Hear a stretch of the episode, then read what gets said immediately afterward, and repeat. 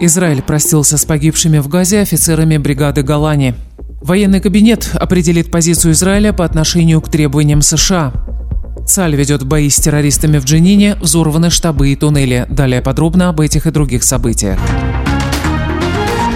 Сегодня, 14 декабря, вы слушаете новости Израиля за 24 часа. В Иерусалиме на горе Герцля вчера прошли похороны подполковника Томера Гринберга, командира 13-го батальона бригады Голландии, погибшего в секторе Газы. Одновременно на военном кладбище в Кфар-Таворе началась церемония прощания с полковником Ицхаком Бен Басатом, начальником штаба бригады Голландии.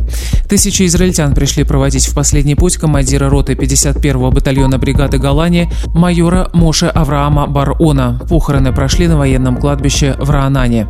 Как сообщили в армии, полковник Бен Басат и еще восемь бойцов Голландии из спасательного подразделения особого назначения 669 погибли в Саджае на севере сектора Газы. Бой с террористами продолжался около двух с половиной часов. Накануне вечером премьер Бенjamin Нетаньяу созвал заседание военного кабинета, как сообщается, для формирования единой позиции Израиля в преддверии визитов высокопоставленных гостей из США. Сегодня членам кабинета предстоит встреча с советником Байдена по национальной безопасности Джейком Салливаном. Вслед за ним приедут глава Объединенного командования вооруженных сил США и министр обороны Ллойд Остин. Президент США Джо Байден уже дал понять, что встречи будут непростыми. Демократы, включая некоторых членов администрации Байдена, требуют от президента пустить в ход могучие рычаги давления на Израиль, которыми располагают США. В частности, сообщить израильским партнерам, что продолжение военной помощи будет зависеть от готовности Израиля считаться с американскими интересами и помогать Вашингтону в усилиях по деэскалации ближневосточного конфликта. Как сообщает телеканал Кан со ссылкой на CNN, Байден продолжает отвергать такую политику и предпочитает верить в эффективность тихого давления на Израиль.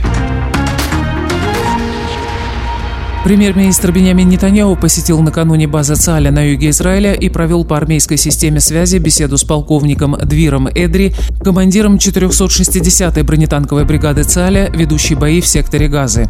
«Хочу, чтобы вы передали каждому бойцу, мы продолжим войну до победы, до полного уничтожения Хамаса. В этом не должно быть ни малейших сомнений. Никакое международное давление нас не остановит», сказал премьер Камбригу. Нетаньяу, ознакомившийся в ходе поездки с материалами допросов террористов Хамаса, обратился к командирам со словами признательности и поддержки.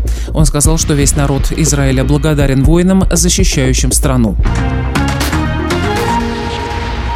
Представители США сообщили телеканалу CNN, что администрация Джо Байдена в настоящее время не планирует ставить Израилю условия, касающиеся оказания военной помощи. Позиция администрации остается неизменной, несмотря на растущие призывы внутри демократической партии и среди правозащитных организаций. Источники также заявили, что США не планируют обозначать какие-либо красные линии для Израиля, когда речь идет о поставках оружия или другой помощи Израилю, несмотря на сложные переговоры, которые президент США Джо Байден провел с премьером Нетаньяу. Одновременно с операцией в секторе Газы подразделения ЦАЛЯ проводят в Иудее и Самарии регулярные рейды по задержанию подозреваемых в терроризме. В ночь на среду армейские подразделения провели масштабную операцию в Джинине и одноименном лагере беженцев. В боях в районах плотной застройки были уничтожены шестеро террористов, в том числе четверо в результате удара с воздуха. Трое солдат ЦАЛЯ получили легкие ранения при подрыве подземного хода боевиков. Бойцы провели обыски в сотнях зданий, относительно которых имелись подозрения, и обнаружили обнаружили десятки единиц огнестрельного оружия, подземные укрытия, наблюдательные пункты, большое количество боеприпасов и военного снаряжения. По данным палестинского информагентства ВАФа, в Джинине произошли несколько вооруженных столкновений между местными боевиками и военнослужащими ЦАЛЯ, проводящими задержание подозреваемых в терроре. Согласно сообщению, армейские подразделения взорвали три дома в восточной части города. Все въезды и выезды из него были блокированы военной техникой и бульдозерами. Раненый боевик Хамаса, захваченный в Газе и доставленный в центр Израиля, переведен на закрытый военный объект. Террорист был доставлен в больницу Петахтиквы в ночь на 13 декабря. Он был прооперирован. Как утверждают источники в больнице, госпитализация и операция были проведены по указанию Министерства здравоохранения Израиля. Источник в больнице задался вопросом, неужели мы должны спасать боевика в тот день, когда узнали о гибели наших солдат. Пусть придет сознание, и чтобы здесь его не было, неважно в каком он состоянии. Ранее стало известно о том, что жители Петахтиквы выразили негодование по поводу госпитализации террориста. По их словам, недопустимо оказывать медицинскую помощь палестинскому террористу, когда в секторе Газы гибнут военнослужащие ЦАля. Министерство обороны подготовило поправки к закону, которые увеличивают максимальный возраст призыва на резервистскую службу до 50 лет. Как стало известно накануне, новые требования предлагается ввести до июня 2024 года.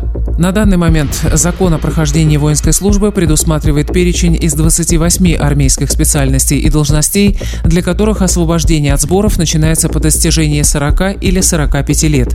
Речь идет о военнослужащих запаса, которые имеют особо важные специальности или прошли особую подготовку. Их пребывание на резервистской службе имеет критическое значение для боеспособности вооруженных сил. Согласно поправкам, которые предлагает Минобороны, для них предложено повысить до 50 лет возраст выхода в отставку и прекращение службы в резерве. Приказ о введении особого режима для резервистов, достигших максимального возраста, будет действовать в течение одного года. Инициатива военного ведомства должна быть одобрена Кнессетом. Таким образом, согласно предложению, возраст освобождения от службы в запасе на практике будет увеличен лишь на срок в один год, чтобы не допустить увольнения военнослужащих запаса в разгар военной кампании. И о погоде. Температура воздуха сегодня немного повысится, переменная облачность, без осадков. В Иерусалиме 16 градусов, в Тель-Авиве и Бершеве 21, в Хайфе 19, в Илате 23. Это были новости Израиля за 24 часа. Подписывайтесь, оставайтесь с нами.